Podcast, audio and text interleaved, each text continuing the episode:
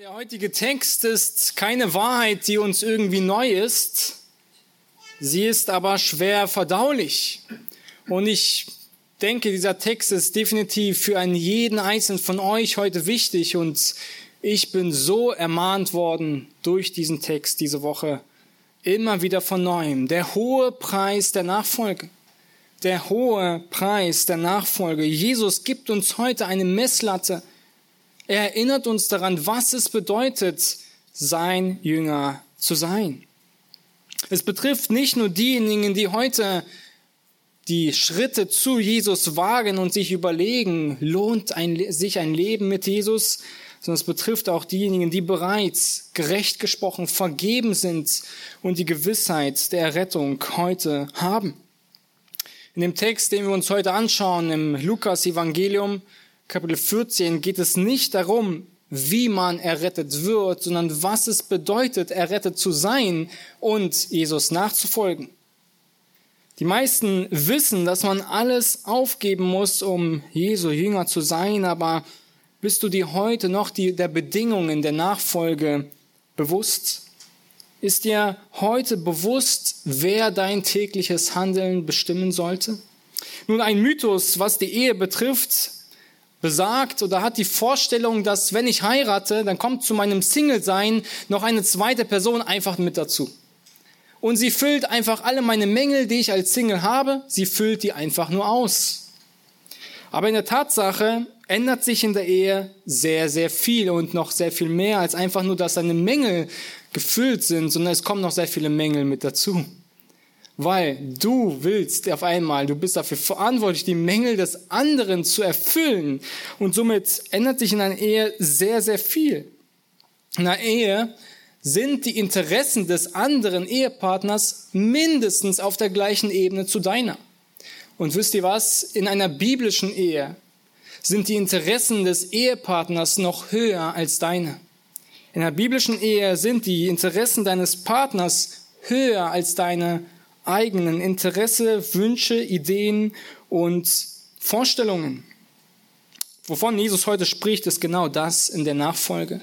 Es geht nicht darum, dass einfach dein altes Leben plus Jesus, sondern dein altes Leben ist vorbei, dein neues Leben besteht nur noch aus Jesus. Und warum Jesus das sagt, ist, er möchte echte Nachfolger. Er möchte Kinder Gottes, die sich der Kosten der Nachfolge bewusst sind und die bis zum letzten Punkt ihm folgen und ihm gehorsam sind, die sich bewusst sind, was es bedeutet, ihm zu folgen. Als Jesus über die Nachfolge sprach, er verbarg er niemals in keinerlei Weise seine Wunden und sein Tod und Leiden am Kreuz. Er verbarg nicht, er verpackte nicht irgendwas in schöne Geschenkverpackung und wollte einfach sinnlos irgendwelchen Nachfolger gewinnen. Hauptsache, die Zahl stimmt irgendwie. Er wollte jemanden, der bereit ist, mit dem rechten Verständnis des höchsten Wertes von Jesus alle Kosten auf sich zu nehmen, um sein Jünger zu sein. Lasst uns gemeinsam diesen Text aus Gottes Wort lesen. Im Lukas Evangelium Kapitel 14, die Verse 25 bis 35. Lukas Kapitel 14, Verse 25. Jesus spricht dort, es zog aber eine große Volksmenge zu ihm, mit ihm, und er wandte sich um und sprach zu ihnen, wenn jemand zu mir kommt und hasst nicht seine Vater, seine Mutter, seine Frau und seine Kinder, Brüder und Schwestern, dazu aber auch sein eigenes Leben, so kann er nicht mein Jünger sein. Und wer nicht sein Kreuz trägt und mir nachkommt, der kann nicht mein Jünger sein. Denn wer von euch, der einen Turm bauen will, setzt sich nicht zuvor hin und berechnet die Kosten, ob er die Mittel zur gänzlichen Ausführung hat. Damit nicht etwa, wenn er den Grund gelegt hat und es nicht vollenden kann, alle, die es sehen, über ihn zu spotten beginnen und sagen, dieser Mensch fing an zu bauen und konnte es nicht vollenden. Oder welcher König, der ausziehen will, um mit einem anderen König Krieg zu führen, setzt sich nicht zuvor hin und berät, ob er imstande ist, mit 10.000 dem zu begegnen, der mit 20.000 gegen ihn anrückt. Wenn aber nicht, so sendet er, solange jener noch fern ist, eine Gesandtschaft und bittet um die Friedensbedingungen. So kann auch keiner von euch mein Jünger sein, der nicht allem entsagt, was er hat. Das Salz ist gut, wenn aber das Salz fade wird, womit soll es gewürzt werden? Es ist weder für das Erdreich noch für den Dünger tauglich. Man wirft es hinaus. Und wer Ohren hat zu hören, der höre. Das allererste, was wir hier sehen im Vers 25, ist, dass Jesus alle einlädt, ihm zu folgen. Jesus, er spricht hier zu einer großen Volksmenge, Menschenmenge, kommt zu ihm und er wimmelt sie nicht einfach ab. Er dreht sich um und er spricht zu ihnen. Er hat ein Herz für sie und er will aber, dass sie bewusst sind, was es bedeutet, ihm zu folgen.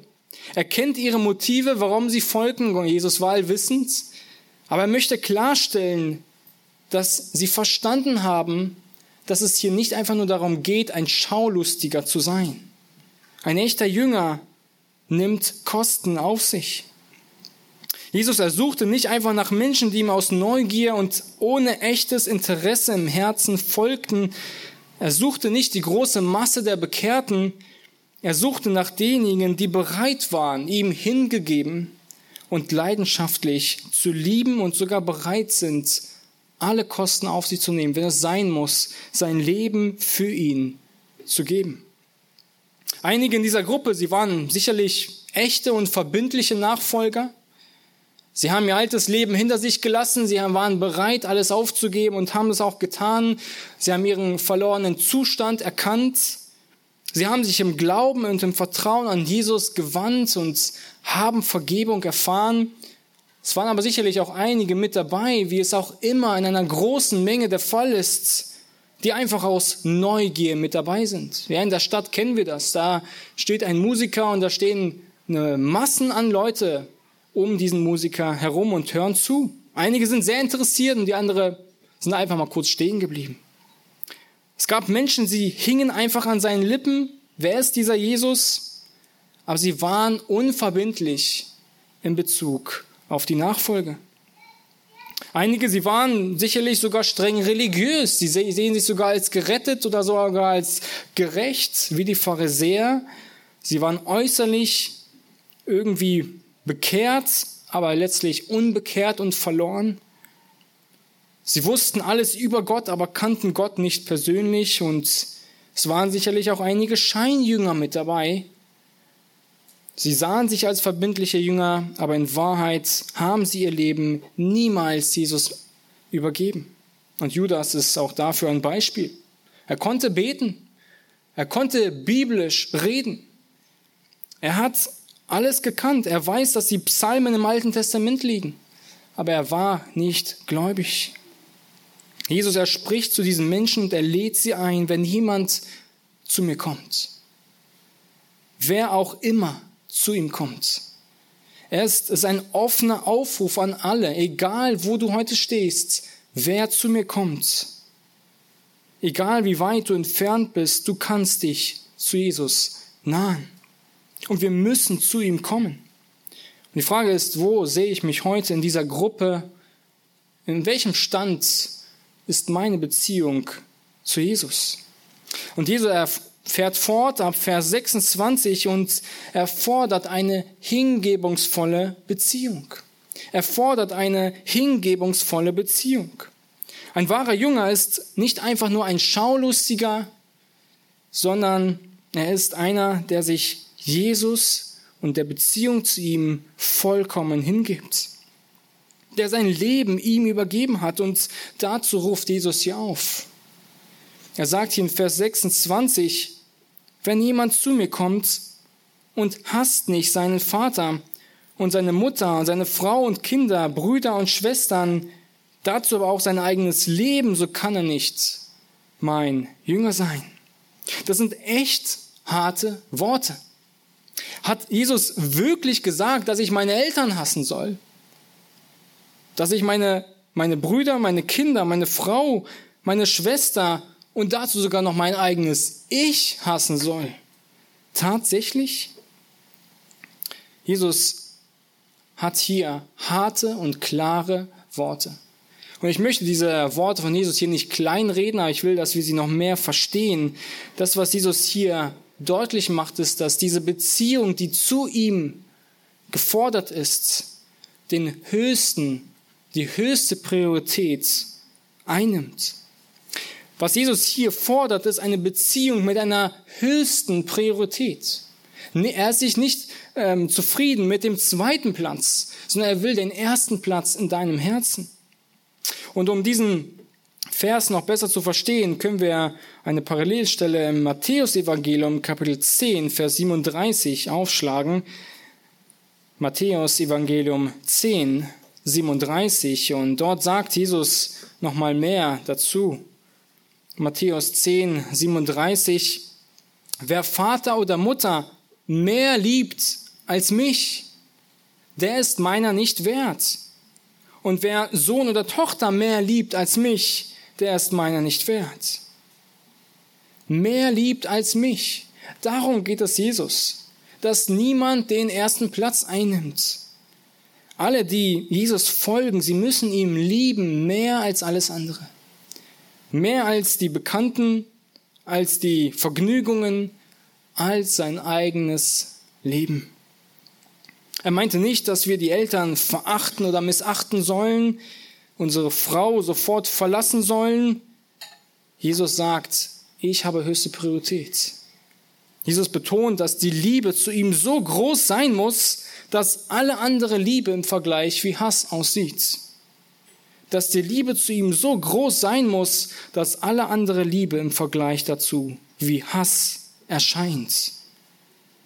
Das heißt, du darfst auch nach deiner Bekehrung Zeit mit deinen Freunden, mit deinen Eltern verbringen. Du darfst ihnen Zeugnis geben, aber die erste und höchste Priorität hat Jesus. Einige lieben heute ihre Arbeit mehr als Jesus. Einige lieben heute ihre Freunde mehr als Jesus. Einige lieben heute ihre Beziehungen mehr als Jesus und sie sind nicht bereit, den ersten Platz einzutauschen. Aber es ist mir ja so viel wert und ich habe ja so viel getan dafür. Nee, ich bin mir der Kosten nicht bewusst, aber ich will diesen Schritt nicht gehen. Wisst ihr, meine Frau, meine Tochter, die bereiten mir so viel Freude in meinem Leben. Aber niemals würden sie den ersten Platz meiner Freude mit Christus eintauschen. Sie würden niemals die Freude ersetzen, die Christus mir in meinem Leben schenkt. Und sie würden auch niemals den Platz einnehmen, den Jesus für mich hat. Jesus, er möchte nicht einfach nur einen Platz in unserem Leben, also einfach nur Plus dazu, sondern er möchte die absolute Vorrangstellung. In Wirklichkeit ist der Mann und die Frau, die Mutter, das Kind, der Arbeitnehmer, der Arbeitgeber der Beste, wenn er Christus an die erste Stelle gesetzt hat. Wenn Christus für ihn das Kostbarste ist, dann ist er der beste Arbeiter. Mama und Papa. Der beste Ehemann, der beste Vater, Mama ist derjenige, der Christus an die erste Stelle steht. Und die Frage, die ich dir stellen will, ist, merken deine Kinder heute, dass Christus die erste Stelle in deinem Leben hat. Merken sie, spüren sie das, mit welcher Motivation du zum Sonntag hinläufst. Gibt es einen Unterschied, ob du ins Stadion läufst oder in die Gemeinde läufst? Mit welcher Motivation, mit welcher Euphorie gibt es da etwas, was, wo man sich unterscheidet? Merken sie deine Liebe zu Gott? Oder ist das einfach nur Formalität? Mit welcher Begeisterung machen wir uns fertig, um Gottes Wort zu hören? Mit welcher Begeisterung bringen wir sie in der Woche zu den Kleingruppen? Wie hingegeben sind wir? Wie hingegeben dienst du heute, der du vielleicht keine Familie hast? Hat Jesus den ersten Platz in deinem Leben? Im zweiten Chroniker, Kapitel 25, Vers 1, ähm, lese ich einfach noch kurz vor, lesen wir, dass von einem König Amasia berichtet wird und dass dieser junge König mit 25 Jahren tat, was recht war in den Augen des Herrn. Klasse. Und dann kommt die Anmerkung dazu. Doch nicht vom ganzen Herzen. Er tat alles gut, es war alles richtig. Er hat seinen Dienst erfüllt, aber nicht mit ganzem Herzen für den Herrn. Solche Nachfolge sucht Jesus nicht. Er sagt hier, Jesus in seinen Worten, wenn jemand zu mir kommt und hasst nicht, und er kommt noch oben drauf und er legt die Messlatte, höher kann er sie nicht legen. Er sagt dazu aber auch sein eigenes Leben. Was bleibt dir übrig, wenn du noch dein eigenes Leben hassen sollst? Jesus sagt nicht nur äußerliche Dinge, die außerhalb deines Umkreises sind, sondern es geht dir um den Kragen. Es geht um dich selber. Er will dein Herz. Und das ist der schwerste Teil der Nachfolge. Es ist für mich kein Problem, ja, wenn jemand mein Auto verwenden will, benutzen will, gerne nimm es. Aber wenn jemand sagt, kannst du mich irgendwo hinbringen? Kannst du mir mal helfen? Da geht's um dich selber. Du musst dich selber hingeben, um dem anderen zu dienen. Sich selbst zu geben. Sich selbst Zeit und Mühe zu nehmen, seine eigenen Ziele zurückzustellen. Das ist weitaus schwerer.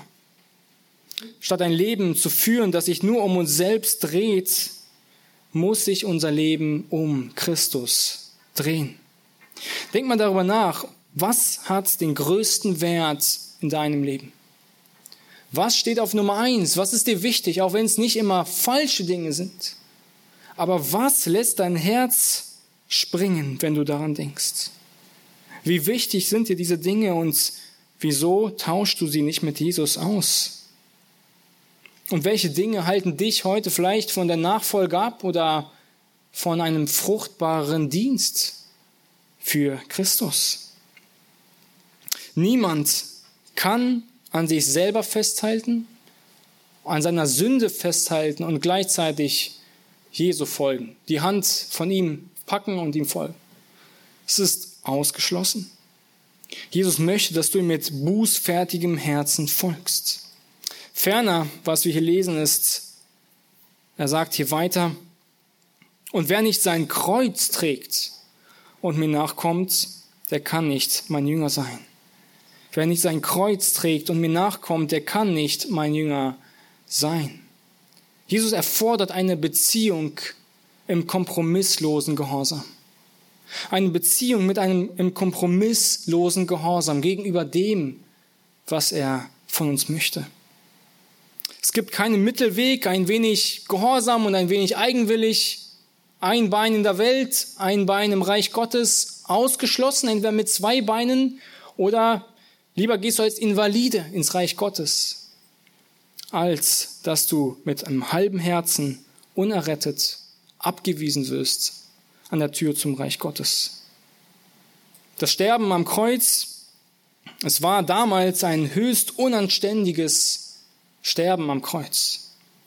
Es war denjenigen vorgesehen, die die größten Verbrecher waren. Es war mit den größten Leiden einhergegangen und mit langsamen und qualvollen Leiden verbunden. Und nur die Verbrecher, die zum Kreuz gingen oder zum, zum Aufstellungsort gingen, trugen ihr eigenes Kreuz Richtung, man kann sagen, Grabstätte, zum Aufstellungsort. Und das Kreuz, es war das Einverständnis ich bin mit der Anklage einverstanden oder wie auch immer, aber ich bin mit dem Tod einverstanden. Ich gehe jetzt Richtung Kreuz ist tot. Und was Jesus hier meint, ist nicht einfach nur, dass wir ein goldenes Holzstück am Hals tragen. Das Kreuz ist weder irgendeine Krankheit in deinem Leben, irgendein Kummer, irgendein persönlicher Misserfolg. Es ist auch weder der böse Ehemann noch die böse Schwiegermutter. Es bedeutet, dass du freiwillig bist, wenn es sein muss, alle Leiden auf dich zu nehmen. Es sei ein Weg voller Ablehnung zu gehen, wegen Christus. Ein Leid, ein, ein Leben voll Leid, Armut, Einsamkeit, Verleugnung, weil du Christus nachfolgst. Ein Leben in Hass, Beleidigung, Verfolgung, Erschöpfung zu führen, weil du Christus nachfolgst. Dann tragen wir unser Kreuz. Wir stellen unser eigenes zurück, unser eigenes Ich zurück. Und ich las eine Biografie oder las von einem Zeugnis, da hat jemand äh, jemanden gewarnt, der ging, der junge Mann ging in den Dienst, in die, in die Mission und jemand sagte ihm, junger Mann, pass auf, geh lieber nicht, du wirst dort sterben. Und dieser junge Mann sagte, der in die Mission gehen wollte und auch ging, er sagte, ich bin bereits gestorben. Ich bin bereits für mich selber gestorben und deshalb diene ich und lebe ich jetzt für Christus. Wenn wir die widrigen Umstände des Lebens freiwillig als Mittel annehmen, die den Tod unseres selbstsüchtigen und egozentrischen Ichs herbeiführen, dann tragen wir, dann trägst du dein eigenes Kreuz. Wir nehmen unser Kreuz auf uns, indem wir uns selbst vergessen, um Gott zu dienen und dem Nächsten. Um ein Leben für Gott zu führen, um anderen zu dienen, um Versuchungen zu widerstehen, um einst das zu tun, was auch Jesus getan hat. Alle Kosten auf sich zu nehmen, sich selber zurückzustellen, um zu dienen. Wer Jesus nachfolgt, der hat sich letztlich im Buß und Glauben an ihn gewandt und folgt ihm.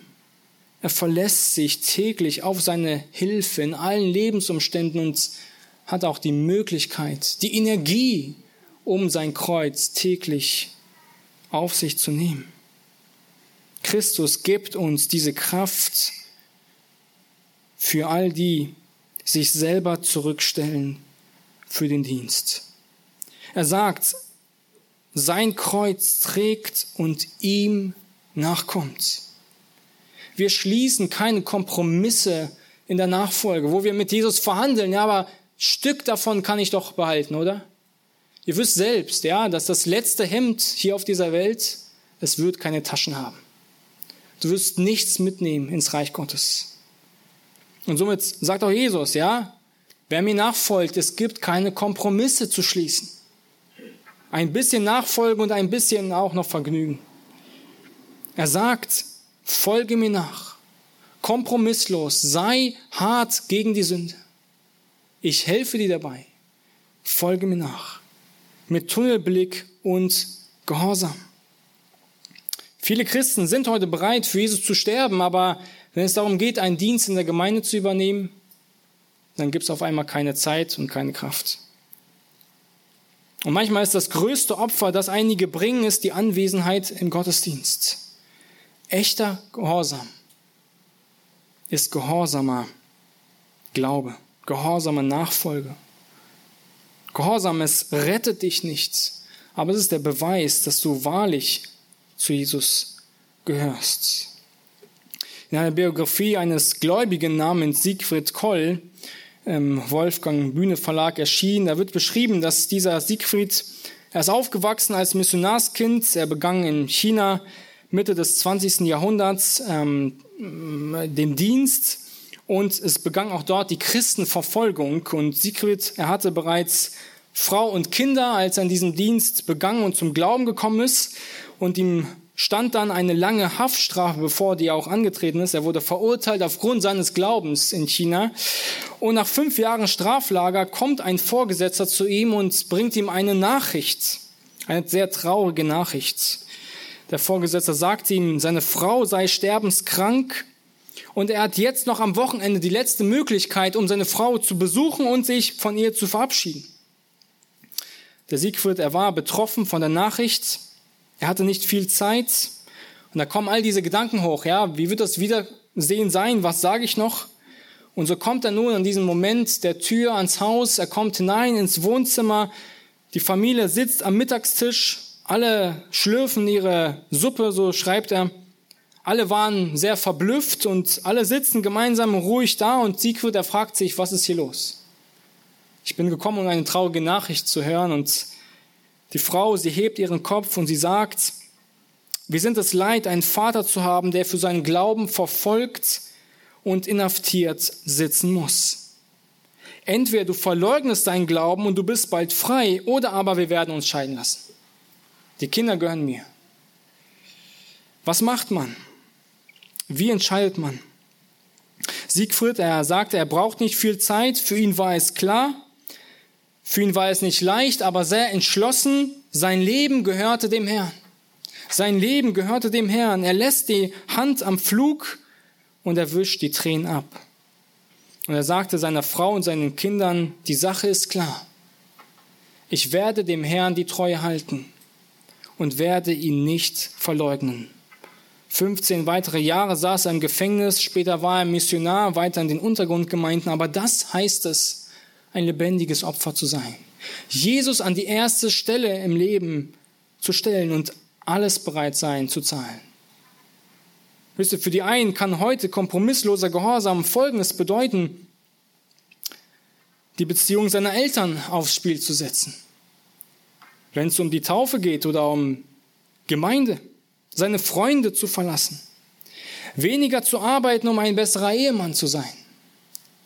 Mehr zu arbeiten, um mehr für das Werk des Dienstes zu geben oder überhaupt zu geben.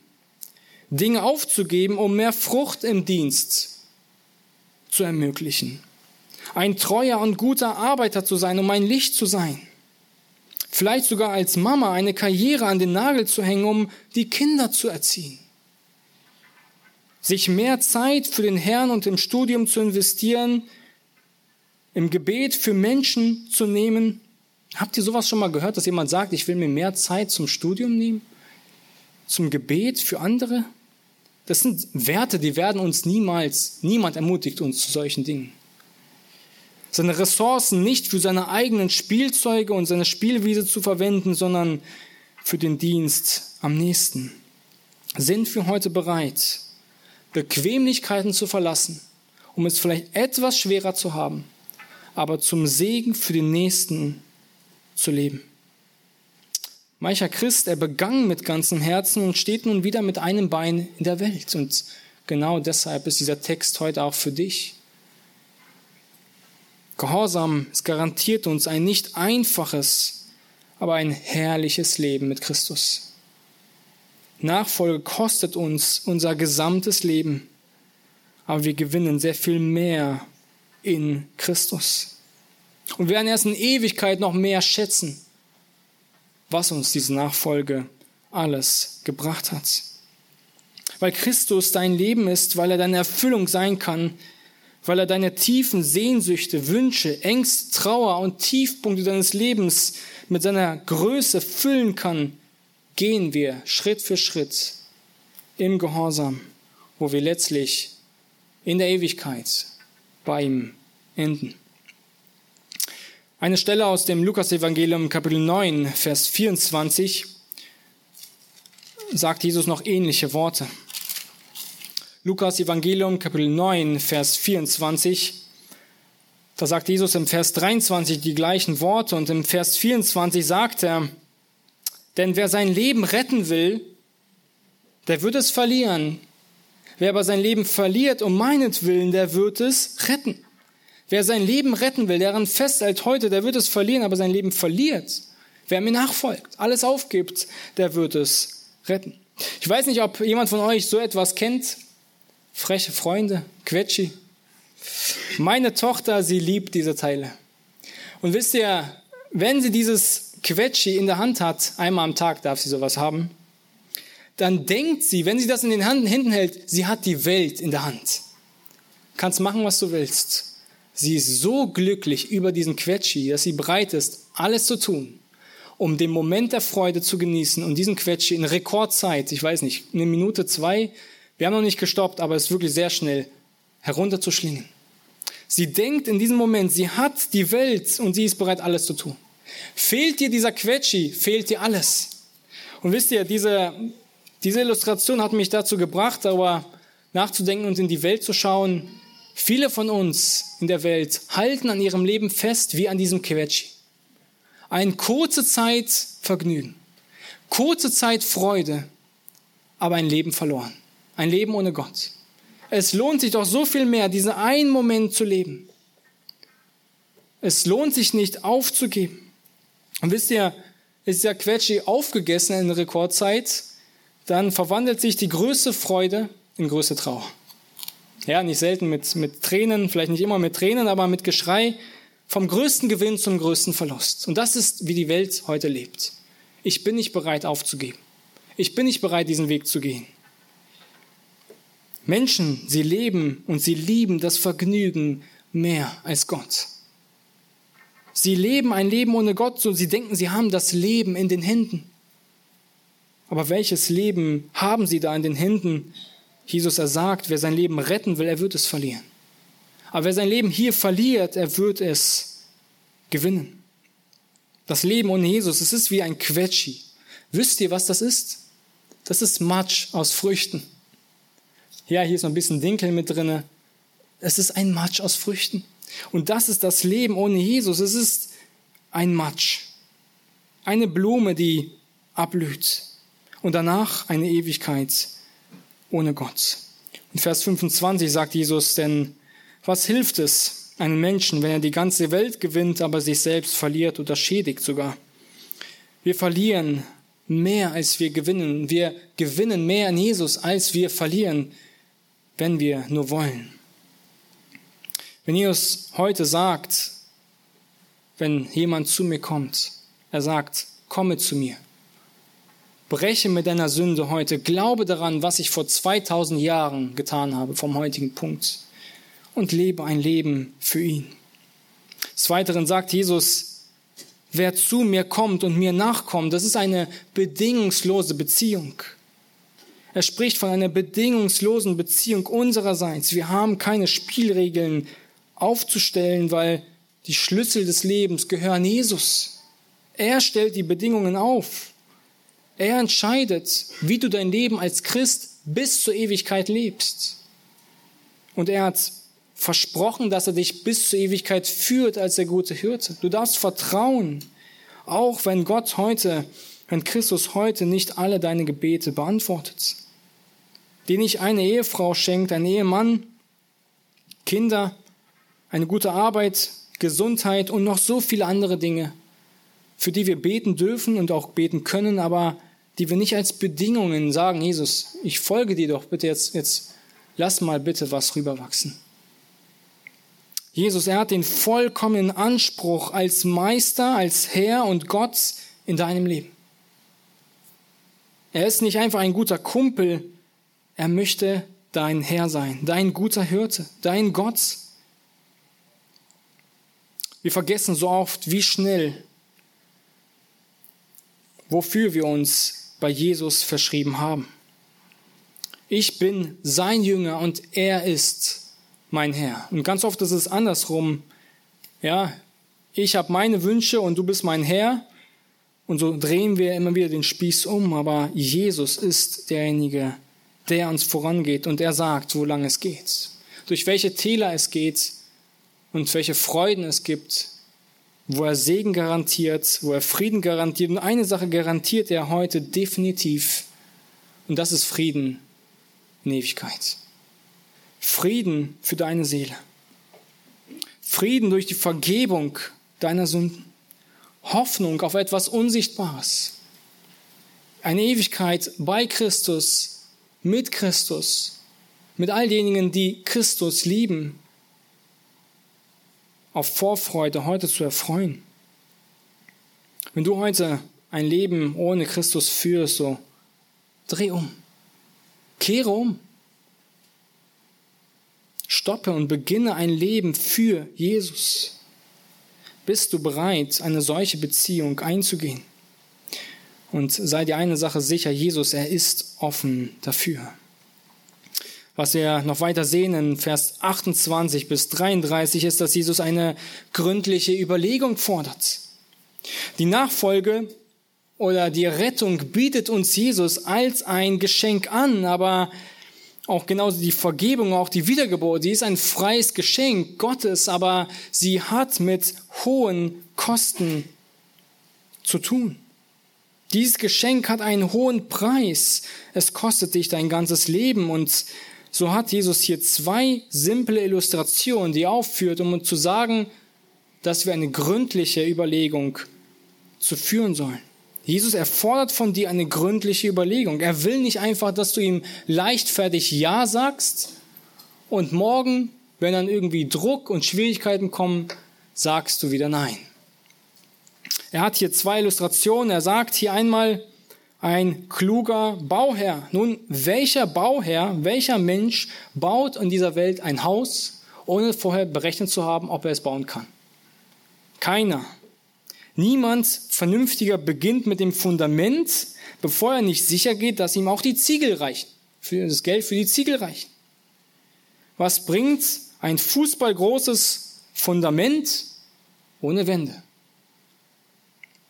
Jesus, er spricht über die Tatsachen, was es bedeutet, eine Entscheidung für ihn zu führen. Und er erfordert von uns eine gründliche Überlegung. Er sagt hier ein weiteres Beispiel, wo er über einen König spricht, der einen, in einen Krieg zieht. Und er sagt auch hier, denkt ihr nicht, dass ein König, bevor er in den Krieg zieht, in der Regel Gedanken darüber macht, ob er siegt? Dass er einfach in den Krieg zieht, obwohl er keine Chance hat? In diesem Krieg kann im Allgemeinen nur einer siegen. Das unterlegene Land, es muss letztlich erkennen, dass es im Nachteil liegt. Es wird niemals siegen können. Wenn ein Land in der, in der, in der Rückstellung steht, dann kann es nicht siegen, sondern es muss beginnen, um Frieden zu bitten. Andernfalls wird er nicht nur seine Mannschaft und sein Volk verlieren, sondern selbst der König wird sein Leben verlieren. Und diese Wahrheit, die Jesus in diesem Beispiel illustriert, ist, dass er uns mehr oder weniger aufzeigt, willst du mit Jesus in den Krieg ziehen? Willst du gegen Jesus verlieren? Willst du gegen Christus kriegen? Deine Niederlage, sie ist tot, sicher. Du wirst vor ihm stehen. Jeder Mensch, der nicht an Jesus glaubt, der befindet sich in Rebellion gegen ihn. Jesus sagte, wer nicht mit mir sammelt, der ist gegen mich. Verstehst du, dass du verlierst gegen Jesus?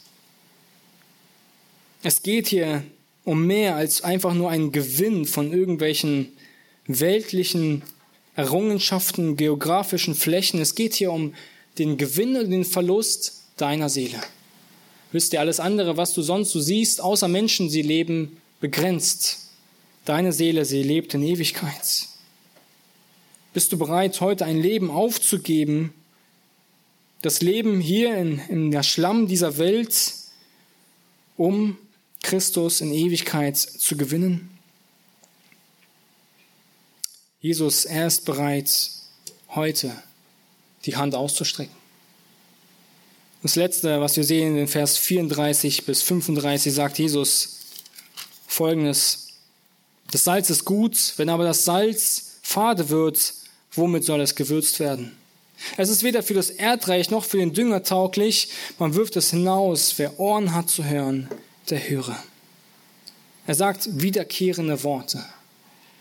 Wer Ohren hat zu hören, der höre. Es ist wichtig, dass Jesus heute gehört wird. Wisst ihr, es ist immer eine sehr gefährliche Sache, wenn wir die Wahrheit Gottes hören und sie doch nicht hören wenn sie in unseren Verstand dringt, aber einfach nicht in unser Herz erreicht und letztlich nicht zur Anwendung kommt. Welche Bedeutung hat heute diese Wahrheit in deinem Leben? Wo gibt es Dinge, wo du vielleicht neu kalibrieren musst? Sei nicht gleichgültig, wenn Jesus spricht.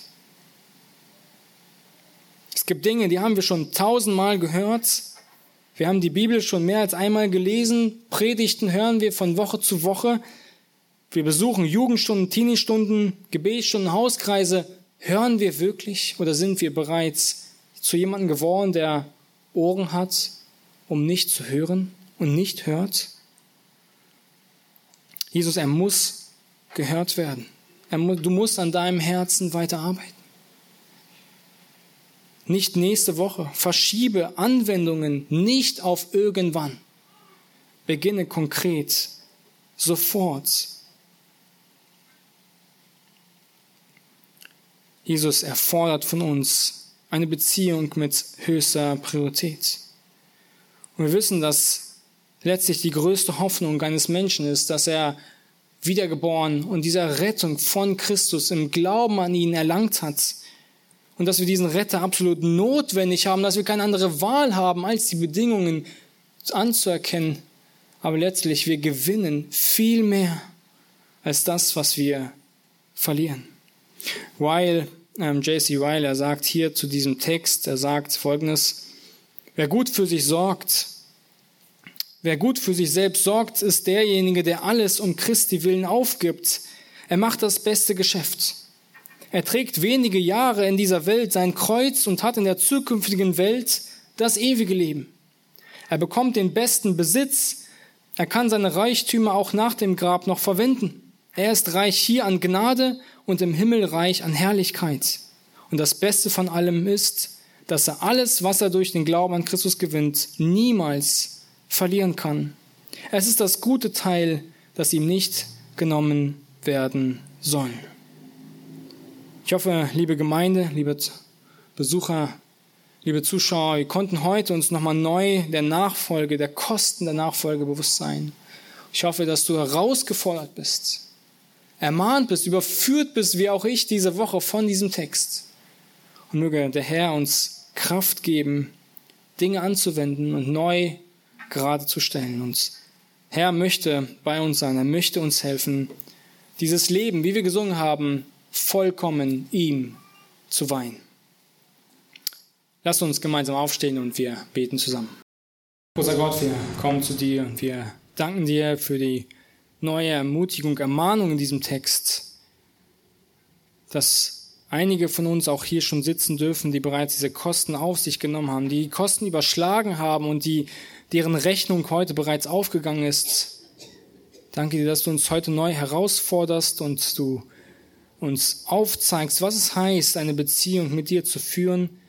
Wir wollen dich bitten darum, dass wir dich als großen Herrn und Gott, als Retter an dieser Welt, als höchsten Besitztum schätzen und vor unsere Augen stellen, dass es von uns sichtbar wird, dass wir dir mit Freuden folgen, egal wie viel es uns kostet, egal wie viel wir zu geben haben, wir gewinnen noch sehr viel mehr. Und es lohnt sich, lieber dieses Leben hier etwas einfacher zu führen und mehr für dich und dem Nächsten. Mögest du uns herausfordern, immer wieder von neuem im Gehorsam zu wachsen und darin letztlich immer mehr, mehr zu lernen. Wir bitten dich um deine Gnade und bitten dich auf jeden Einzelnen, der heute noch zu diesem Schritt nicht gelangt ist, mögest du weiter an seinem Herz arbeiten.